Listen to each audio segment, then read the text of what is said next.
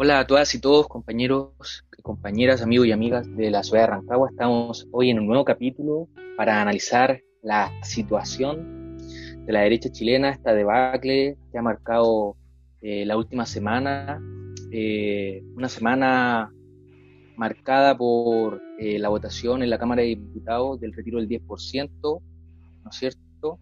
Algo que algunos han calificado como el mayor golpe político recibido por los herederos del pinochetismo eh, y también, bueno, por el fuego amigo que ha recibido el gobierno, tanto al interior de su conglomerado, los partidos de Chile Vamos como la UDI, RN y Evópoli, en lo que algunos han calificado como un laberinto sin salida en el que se ha metido la derecha, con un presidente sin liderazgo, un gobierno que no gobierna.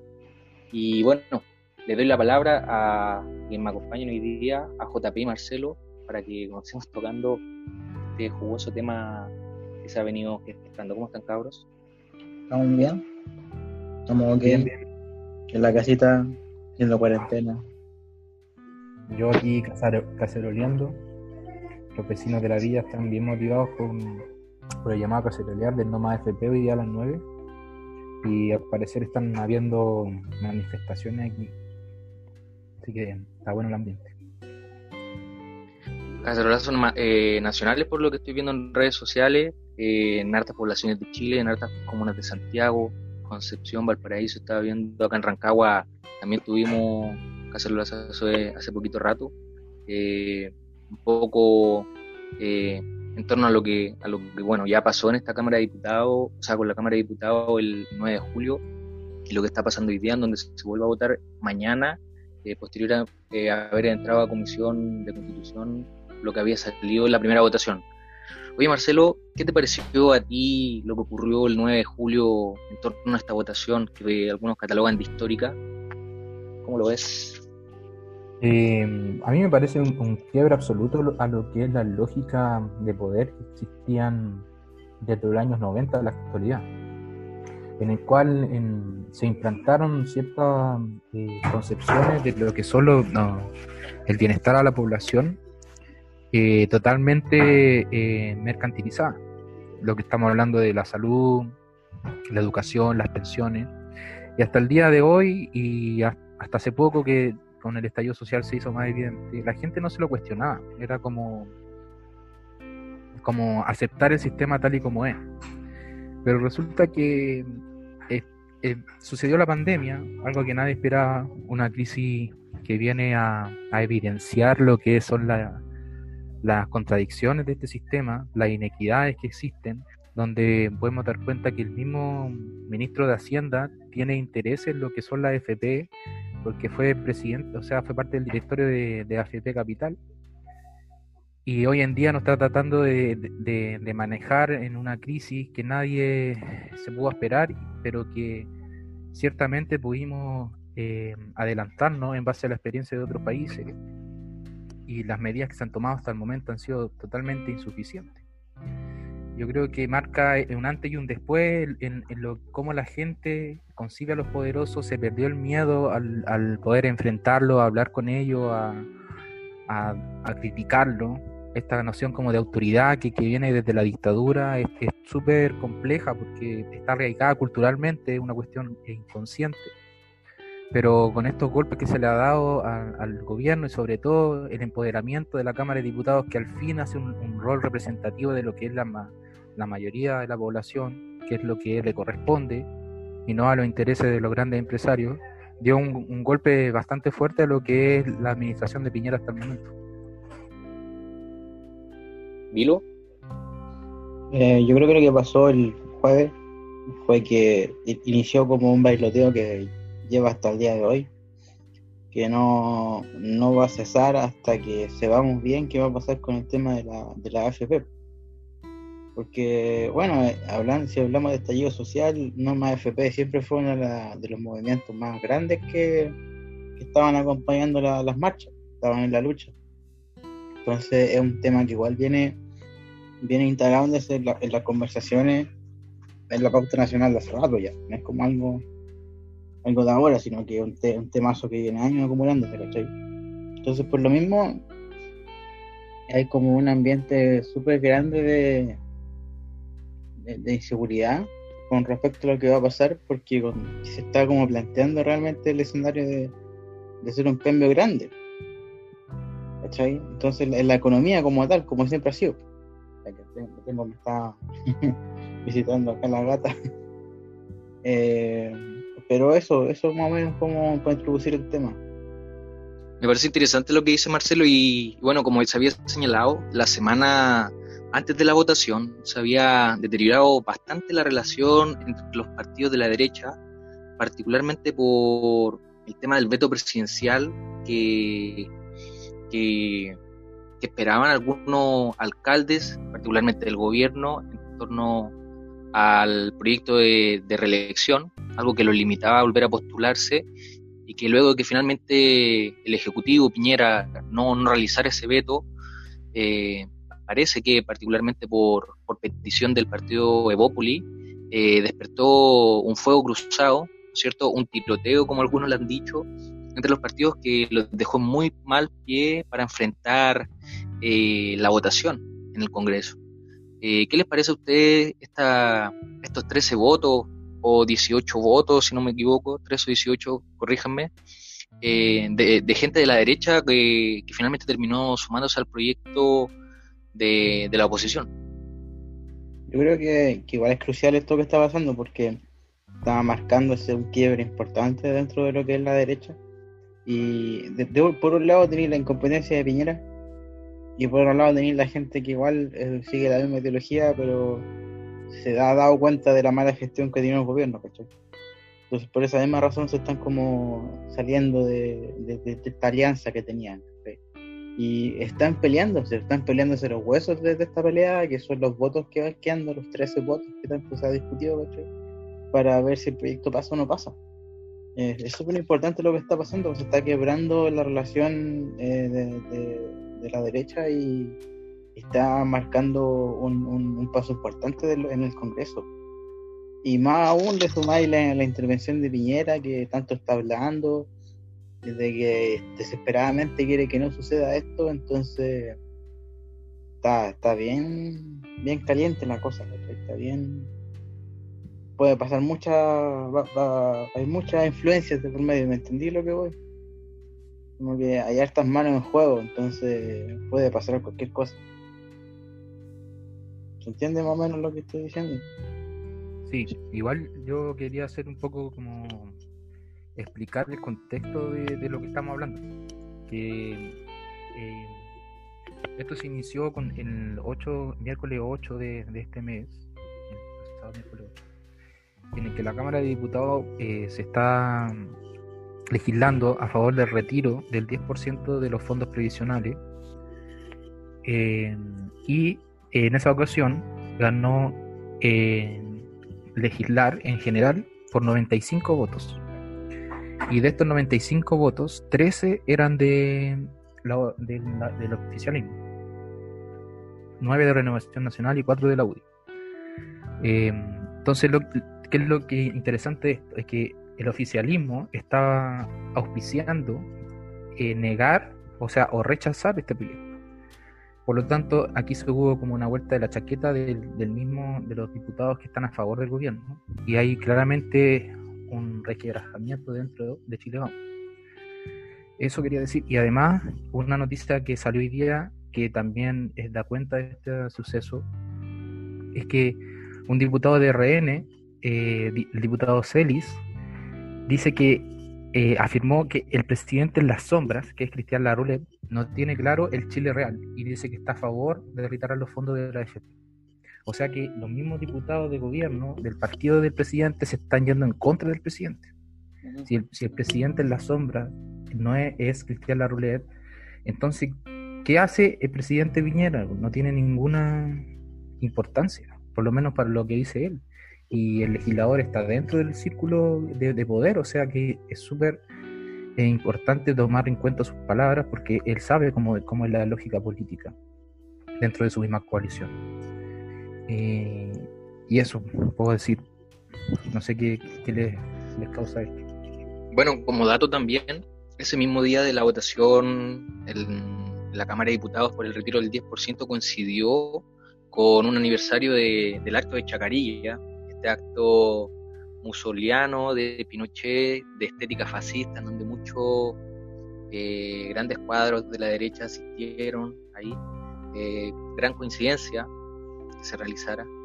Y bueno, yo creo que un poco la derrota del gobierno se produce eh, con una gran cuota de responsabilidad de, ellos mismos, en el sentido de que las propuestas que se estaban dando en materia de políticas públicas eran realmente pobres para enfrentar la pandemia y te choca eso con un sistema de FP, que, o sea, con la FP, con un sistema que de pensiones que al final el objetivo no era asegurar jubilaciones, sino propiciar un mercado de capitales que le quitara el rol eh, o el poder económico al Estado.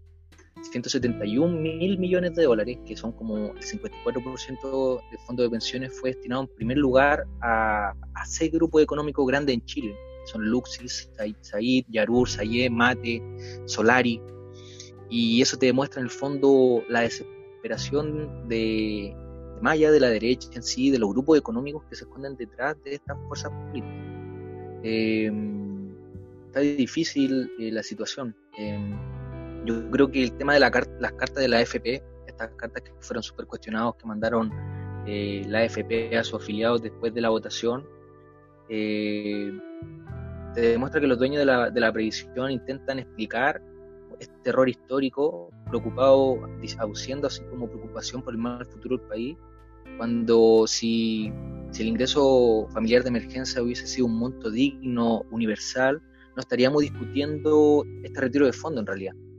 Pero cuando la riqueza de los poderosos se pone en riesgo, eh, te evidencia que no hay nada que valga más que eso y, y eso despertar en el fondo todas las movidas que están haciendo la derecha, como tú decías, lo que está haciendo Chalper, que yo creo que es de lo peor que se ha visto en la política históricamente acá en el país, en el Congreso, eh, algo sumamente importante de, este, este, estos lobistas que van al Congreso a buscar los votos para, para defender su modelo, que, como te decía, bueno, eh, Joanet Enciper, eh, un académico, cientista político, habló sobre política comparada en torno a lo que pasa en Europa y en Chile, y allá sobre el tema de políticas económicas para enfrentar la, la pandemia en Europa no hay ninguna política pública que se aborde desde, el endeudamiento y ninguna que se aborde desde la focalización, que es todo lo contrario que está pasando acá en Chile. No sé qué te parece, Virlo. Yo creo que eh, la AFP siempre ha sido una bomba de tiempo que se viene acumulando de años y ahora está en su fase final, por así decirlo porque aparte del descontento, hay... yo, igual me compro el discurso que tiene la derecha de que si se retira el 10% va a quedar, va a quedar la crema. igual les creo eso. Pero no va a quedar la crema por, por culpa de la gente que quiera sacar su 10%, porque la gente está en todo su derecho de sacar esa plata. Yo apoyo la noción de, que se saque el 10%, pero igual no soy Gil ante el hecho de que la FP es un negocio piramidal neoliberal nivel mundial. O sea que toda esa plata está invertida en algún lugar del planeta por estos grandes grupos económicos y cuando llegue toda la gente a pedir el 10% no van a saber de dónde sacar esa plata. Se les van a caer todas las cuentas encima. Va a ser como la caída de una bolsa de comercio parecido a lo que pasó en Wall Street, allá cuando quedó la, embarrada, cuando todos hicieron lo mismo, sacaron todo de una, como una torre de yenga, la desestabilizáis desde abajo, se cae completa. Entonces, yo creo que eso va a pasar, yo creo que eso se viene fuerte, una crisis económica grande por el tema de lo que fue la AFP, pero, insisto, no es responsabilidad de la gente, no es culpa de la gente, es culpa de los empresarios que han mal invertido estas platas que no tienen los ahorros que prometieron tener, Pero el que va a pagar el pato probablemente vamos a ser nosotros, los trabajadores, los que nos van a, como dicen, porque ese es como, como se saca en el discurso, que como ahora dinero pero hambre mañana, Como diciendo no lo saquen porque después van a tener menos ahorros. bueno, eso es, yo lo veo como una amenaza de parte de los sectores económicos, porque ya saben que va a pasar eso, ¿cachai? Ya saben que si la gente saca todo su ahorro, más adelante les van a hacer pagar el pato, ¿cachai? Les van a hacer pagar el pato por, haber, por ahora haber sacado su 10%. Entonces, es un temazo, es un temazo, súper complicado lo que está sucediendo, igual siento que es, como un laberinto y, y, sea cual sea la solución que a la que se llegue, va a generar algún conflicto de algún, de algún otro sector. Eso, eso. Oye, cabros, y bueno, em, pensando un poco a cómo ha gestionado el gobierno esta crisis, eh, se, habla, se habla de muchas críticas hacia Blumel por el manejo de los partidos al interior de, de lo, del Parlamento, particularmente de las bancadas de, los diferentes partidos. Eh, se habla de, la estrategia comunicacional de Piñera, hace poco salió un documento, en realidad un análisis eh, desde Estados Unidos de un medio de comunicación evaluando el gobierno de Piñera sobre la, la mala conexión en el fondo que tenía este gobierno de tecnócratas, de intelectuales, de escritorio, por así decirlo, que no tienen relación con la gente, pero son los que tienen que hacer las políticas públicas. Y en, el fondo, ¿cuál ha sido la impresión de usted y cuál creen que, sea lo que vaya a pasar, lo que, cómo se va, vaya a dar esta gestión de, Piñera en el gobierno eh, en torno a esta crisis que ya no es solamente sanitaria, sino que también pasó a ser eh, marcadamente ideológica, política, institucional, muy marcada, muy polarizada ahora por el tema de, la, de las AFP? Igual tengo algo para responder, pero quizás primero Marcelo quiera decir algo, no sé. No, dale nomás, dale. Ya. Pucha, yo creo que la cosa se viene seria. Onda, nivel estallido social parte 2. Yo creo que eso se viene con fuerza. Porque no hay lo que es parecido a lo que hablamos en el primer capítulo, no ha habido ningún cambio desde el estallido social. Ninguno. No ha ninguna un cambio realmente estructural en el sistema, todo sigue igual han habido bonos, han habido créditos, han habido pequeñas ayudas que al final no marcan tanto la diferencia. Entonces, eh, este tema de que está pasando ahora, de que la derecha esté fracturada, de que la derecha esté fracturada, ¿cachai? De que, de que haya un descontento social grande sin ninguna solución y que más encima se acerque la fecha del plebiscito del 18 de octubre como, como que se, se acerca una tormenta, ¿me cachai? Una tormenta grande, heavy. No, no le veo solución a esto salvo volver a repetir el plato del año, del, año pasado. Entiendo. Eh, bueno, para darle un poco mi apreciación, yo creo que la apuesta del, del, gobierno, sin duda, ahora está haciendo buscar salir rápido de la pandemia para abordar de, mejor eh, modo la crisis. Sabemos que se viene un escenario electoral importante y yo creo que lo, que están buscando es poder comenzarlo como sector de la derecha con el mejor pie posible. Por eso buscan aparentar normalidad para que en el fondo los dueños del país puedan estar tranquilos. Pero chocan un poco o, la problemática surge cuando tienen una ciudadanía informada que ya no cree en los discursos, cuando hay hambre, cuando también hay cesantía, cuando hay enfermedad. Eh, y en el fondo se nota al gobierno hablando solo, o sea, hablándolo a, a sordo, que ya no quieren escuchar eh, sus discursos después de haber vivido un estallido social en donde la represión y el diálogo, la represión fue muy alta, el diálogo fue nulo y ahora en la pandemia la elaboración de políticas públicas y métodos para abordar esto ha sido realmente, como lo decíamos por ahí, incompetente. Eh, yo lo que creo que el gobierno vaya a hacer, o lo que creo que a lo que pueda apelar es una cosa el cambio de gabinete, de lo que ya se ha estado hablando, eh, particularmente en, su sector, en, esa, en esa mesa cabeza a los ministerios, el comité político, donde estaría Blumel, donde también está el ministro de Hacienda, y bueno, la otra alternativa es la zanahoria y el garrote, que también en Argentina se le dice el lapicero y el látigo. En el fondo es eh, amenazar a los sectores del Parlamento para que voten por lo que ellos quieren. ofrecerle algo como lo está haciendo en, este, en este caso Chalper, con la otra mano eh, amenazarlos de que si no lo hacen eh, van a pagar consecuencias graves. Eso igual se ha visto. Entonces no le queda otra que cuadrar a, ese, a, esos actores, ¿no es cierto? A esos actores políticos que le tienen que dar los votos, eh, bueno, en la votación de mañana en la Cámara de Diputados y también en el Senado posteriormente. No sé qué piensas tú, Marcelo, respecto a esto. Sí, eh, concuerdo totalmente contigo, sobre todo con, esta tesis de la zanahoria del garrote. Y yo creo que esa es la tesis que ha apostado el gobierno. Ahora estaba viendo este, en, Twitter que el mismo diputado Celi está diciendo de que el gobierno está extorsionando a los parlamentarios, ofreciéndole gratificaciones y puestos en gobiernos regionales para que voten en contra del proyecto de la FP. Bueno, a mí esta cuestión me parece que es eh, un signo de la crisis sociosanitaria económica que estamos viviendo y es terrible, es terrible. Pero por un lado, por otro lado, hay que mm, pensar igual que todas las crisis sirven para generar cambios. No hay, no hay un cambio sin que se anteceda una crisis.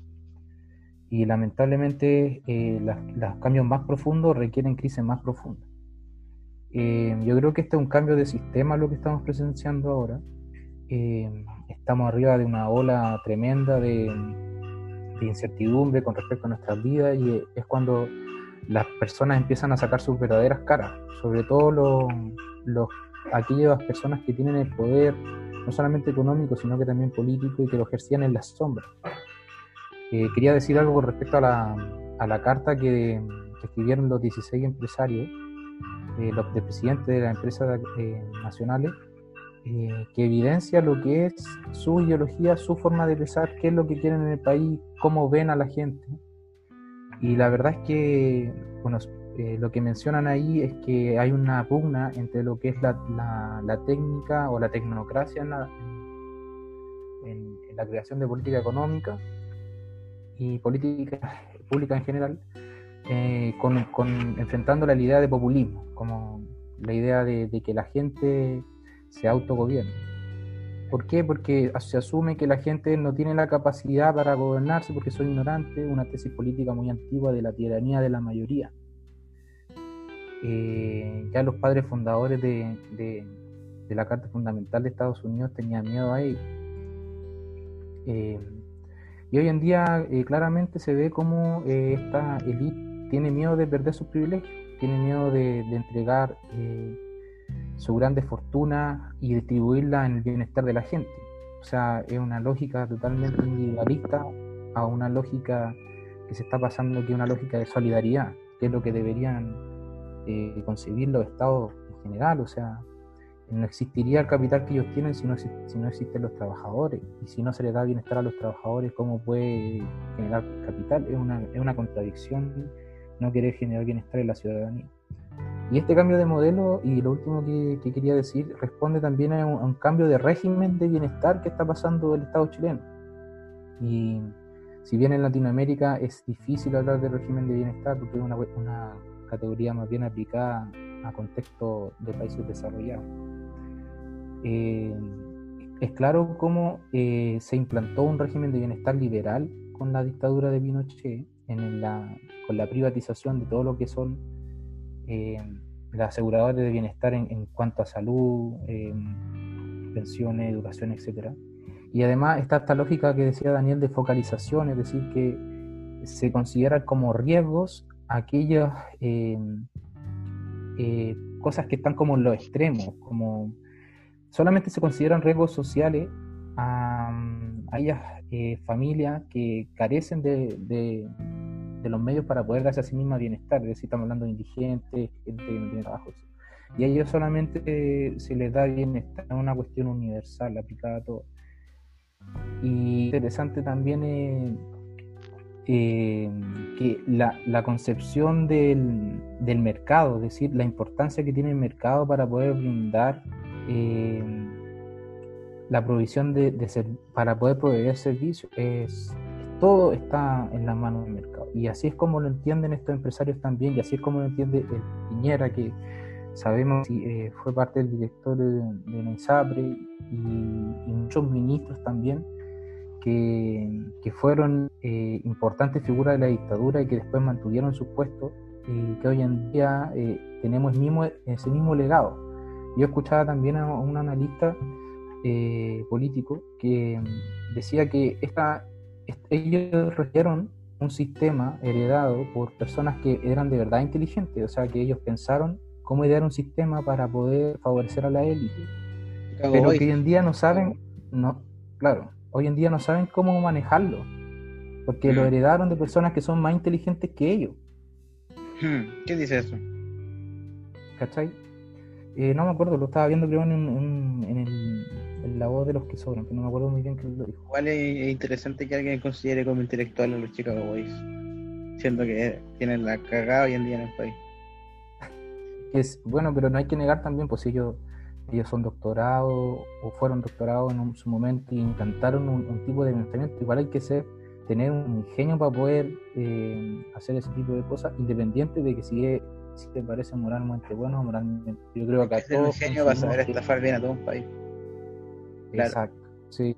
Todos conocimos que esto no es un sistema bueno, pero ellos lo implantaron a sangre y a fuego. Eso es lo otro, que había un contexto dictatorial atrás. Pero lo supieron implantar imagínate, después de 30 o 40 años seguimos lo mismo. Entonces. Campaña, del terror, doctrina de shock, todo eso. Exacto.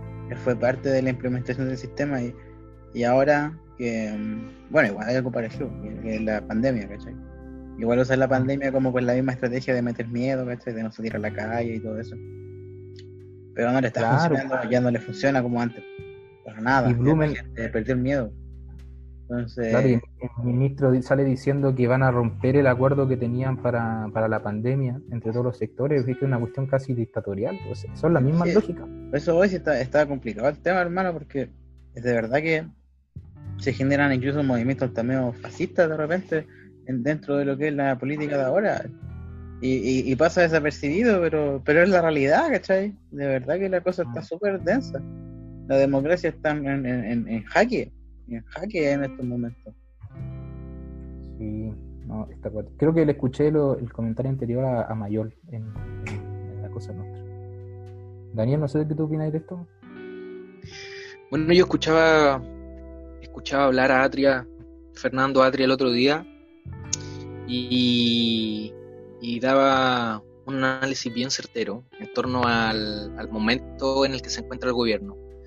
Él había hablado ya antes sobre la constitución muerta, sobre este hecho de que el gobierno y la derecha ya no reclame la inconstitucionalidad de los proyectos en el Tribunal Constitucional, a pesar de que sabe de que ahí va a ganar, porque está conformado por eh, sectores favorables a ello, solamente porque el costo salir a defender la constitución frente a la sociedad es demasiado impopular. Ya eso ahora sumó que está hablando de que este martes, el día de la votación de la Cámara de Diputados, se acabó el gobierno. Igual eh, una declaración sumamente fuerte pensando que le queda más de casi más de un año ya a este gobierno pero bueno, él señalaba que se le acabó el gobierno en el sentido de que perdió el control sobre la agenda y el sentido de lo que está haciendo. O sea, hoy en día la agenda que está instalada en la discusión la están planteando sectores de las organizaciones civiles y sociales, la está planteando la oposición. Mm. El gobierno un poco está dejándose o intentando surfear con la eh, sobre esta. Sí, está intentando surfear sobreviviendo a esta arremetida de otros sectores y bueno, perdió la agenda. Eh, yo creo que también pienso que un poco es el fin del gobierno en, torno a, su programa, a su apuesta que quería sacar adelante. Eh, y nada, se, se ha hablado mucho sobre el laberinto en el que está el gobierno. Yo creo que un poco porque fue el mismo gobierno quien motivó en el fondo el retiro de fondos al impulsar que la gente ocupara su propio seguro de cesantía, agotando un poco el este discurso de utilizar los fondos de emergencia. Así la moneda cae en este laberinto sin salida, em, en el cual se ve muy complicada, se ve muy sola, eh, ha perdido muchos aliados políticos. El otro día Blumel, hablando en Mesa Central de Canal 13, decía que, bueno, que tal vez es necesario achicar la coalición política, eh, y eso te dice en, el punto muerto en el que están situados, o sea, están perdiendo aliados dentro de, la coalición, está muy fragmentada, está muy fragmentada el gobierno al interior incluso. Eh, bueno, a mí me parece muy llamativo cómo se produce este quiebre al interior de la derecha y del gobierno. Si tú te pones a pensar que en el, en el estallido social, con el caso de Fayula Campillay, el caso de Gustavo Gatica, los cientos y miles de casos de violación a los derechos humanos, ni siquiera ahí el gobierno se fracturó. Pero, ¿qué fue lo que llevó al quiebre del gobierno? Fue cuando se rompe el modelo de la AFP. Interesante igual para analizar eh, materia de ciencia política y sociología, cómo el, mayor esto, el, mayor estocazo, por así decirlo, la mayor puñalada, la más importante que recibió fue cuando se tocó eh, el piso económico sobre el que se sustentaba el modelo. Totalmente cierto. Me parece interesante, no sé qué te parece a ti, Vilo. Total, es que me parece, me, parece hasta maravillosamente caótico, ¿cachai? Porque a través de, todo esto se puede visibilizar súper bien el enfoque que han tenido estos grupos durante años, pues, que es preservar su riqueza, que eso siempre ha sido su principal función, más que estar para la gente y todo el tema. Es mentira es mentira. Y, con esta, estas situaciones dan dan para que la gente se dé cuenta. Y si no te dais cuenta es porque no queréis verlo ya a esta altura ya. Pero es evidente. Y lo que tú recalcáis es súper importante. Sí. Hablando de tiempo. Marcelo, no sé. Tenemos un minutito. Eh, como para cerrar, yo, creo que podríamos comentar que, cuál es el futuro para, la coalición de gobierno. Yo creo que. De la derecha? Sí, y para, el gobierno, igual yo creo. En, general, la coalición, Chile vamos. Yo creo que se van a mantener en el gobierno, porque lamentablemente tenemos un régimen presidencialista que impide eh, poder sacar a los gobernantes, pero que ya va a llegar a un nivel de debilitamiento que es muy probable que no sean elegidos por mucho tiempo, después de, después de esta debacle que, de gobierno que han tenido. Y esperemos que Sebastián Piñera no, no cometa ningún acto atentatorio contra los derechos humanos de aquí a lo que siga. Bueno, y para responder a la pregunta de Marcelo antes del cierre, eh, yo también pienso que el futuro de la derecha se ve bien negro. El viernes, la arroz de la moneda que tuvo Piñera con los partidos de gobierno por separado, eh, me llamó bastante la atención lo que declaró después Jacqueline Melriselbel. Si bien ella le dio como un tono de, como de disminuir los conflictos entre los partidos, ella de todas formas igual seguía manteniendo de que se necesita un nuevo y mejor trato, que hay que reorganizar la coalición, que hay que eh, mejorar el diálogo, pero siempre intentando torpedear a Blumer. Yo creo que la intención de, de la derecha hoy en día es sacar a, Evópoli de, estos dos ministerios, que es el Ministerio de Hacienda y el Ministerio del Interior, y poner a algún partidario de ellos, ya que la UDI solamente está teniendo eh, un representante en ese, en ese comité político. Y bueno, eh, constantemente son los ataques al liderazgo político de Blumen, eh, recalcando que la conducción del gobierno está siendo endeble, que está cediendo hasta la izquierda.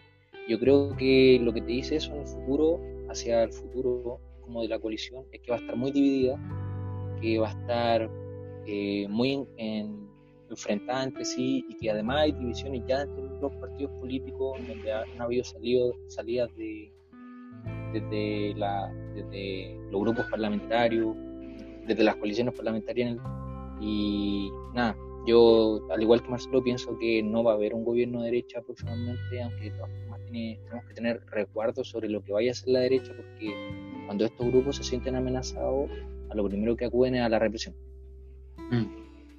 Bueno, yo para complementarte lo que dijiste, yo no, yo igual creo lo mismo que tú, pero no me gusta tanto entrar en detalle acerca de la coalición, sino que verlo en ámbitos generales. Porque para mí esto es una serpiente grande con una pura cabeza que maneja todo, ¿cachai? Y hay que cortar la cabeza de arriba.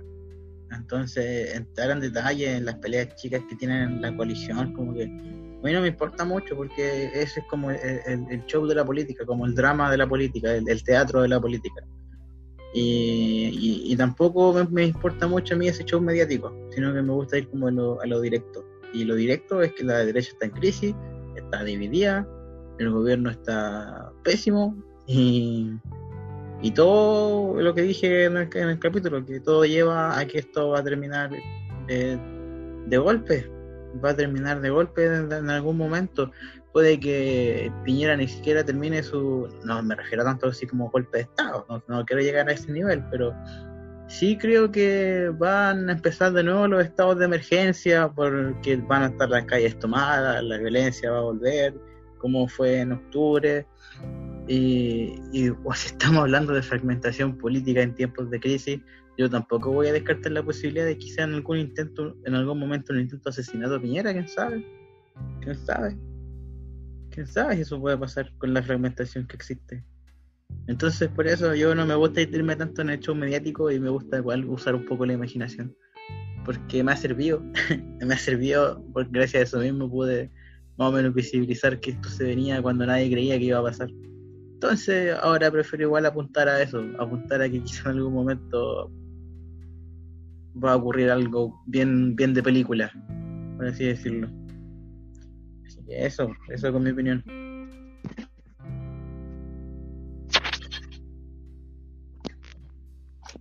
O sea, Marcelo, quería decir algo para cerrar. No, agradecer eh, la instancia y que nos sigamos reuniendo. El próximo eh, episodio va a tener, vamos a tener una, invitada eh, bien importante de Movimiento Noma FP, así que ojalá que sigan en sintonía y que le agrade lo que nosotros estamos haciendo, lo hacemos con harto cariño y para poder empoderar a la gente y, seguir luchando. Estamos todos aquí encerrados y la idea es eh, no quedarse con las ganas de, poder criticar a los gobernantes que sabemos que lo están haciendo muy mal.